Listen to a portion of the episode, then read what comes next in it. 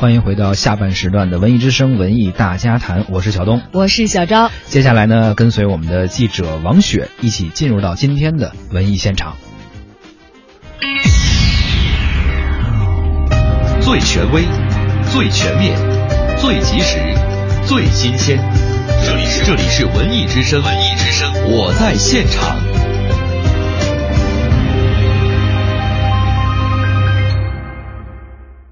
文艺之声，我在现场。朋友们，大家好，我是文艺之声记者王雪。昨天上午呢，北京儿童阅读周、中国童书博览会童书榜发布暨少年读书节的启动仪式，在北京阅读季阅读基地隆重举行。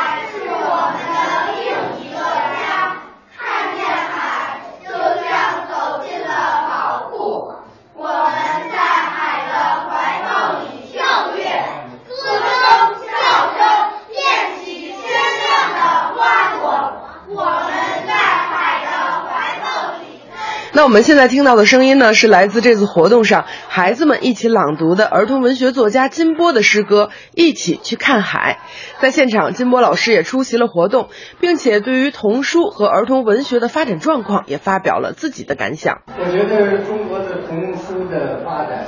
呃是非常迅速的，从今天的会议呢就可以看得出来，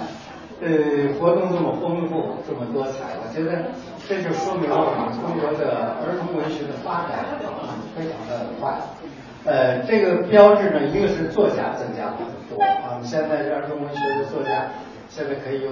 可以说是五代并存的啊。呃，再一个呢，就是优秀的图书非常多啊，特别是呃今年这个曹文轩获得了安徒生奖，这是一个零的突破。我觉得都是中国儿童文学发展的一个现状，非常有力的一个说明。呃，所以我作为一个给孩子写作，我觉得备受鼓励。呃，我就希望能够我们的像像今天这个活动，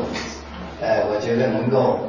年年继续下去。活动现场公布了首份二零一六年度的 TOP 六十童书榜单，这是一份权威专业的童书榜单，对于家长而言具有十分重要的指导意义。那我们翻开这份榜单会发现，它分了六个类目，而每个类目呢精选了十部优秀的童书。另外呢，在这次的会上还公布了第二届中国童书博览会，也将从七月八号开始到七月十七号，在北京展览馆与全国的儿童。观众和和家长朋友们见面，那么这一活动也是第六届书香中国北京阅读季、北京儿童阅读周的重点活动之一，将会充分的结合儿童家庭受众以及行业的需求，升级儿童阅读体验活动板块的内容，强化儿童阅读的体验感和参与感。文艺之声记者王雪北京现场报道。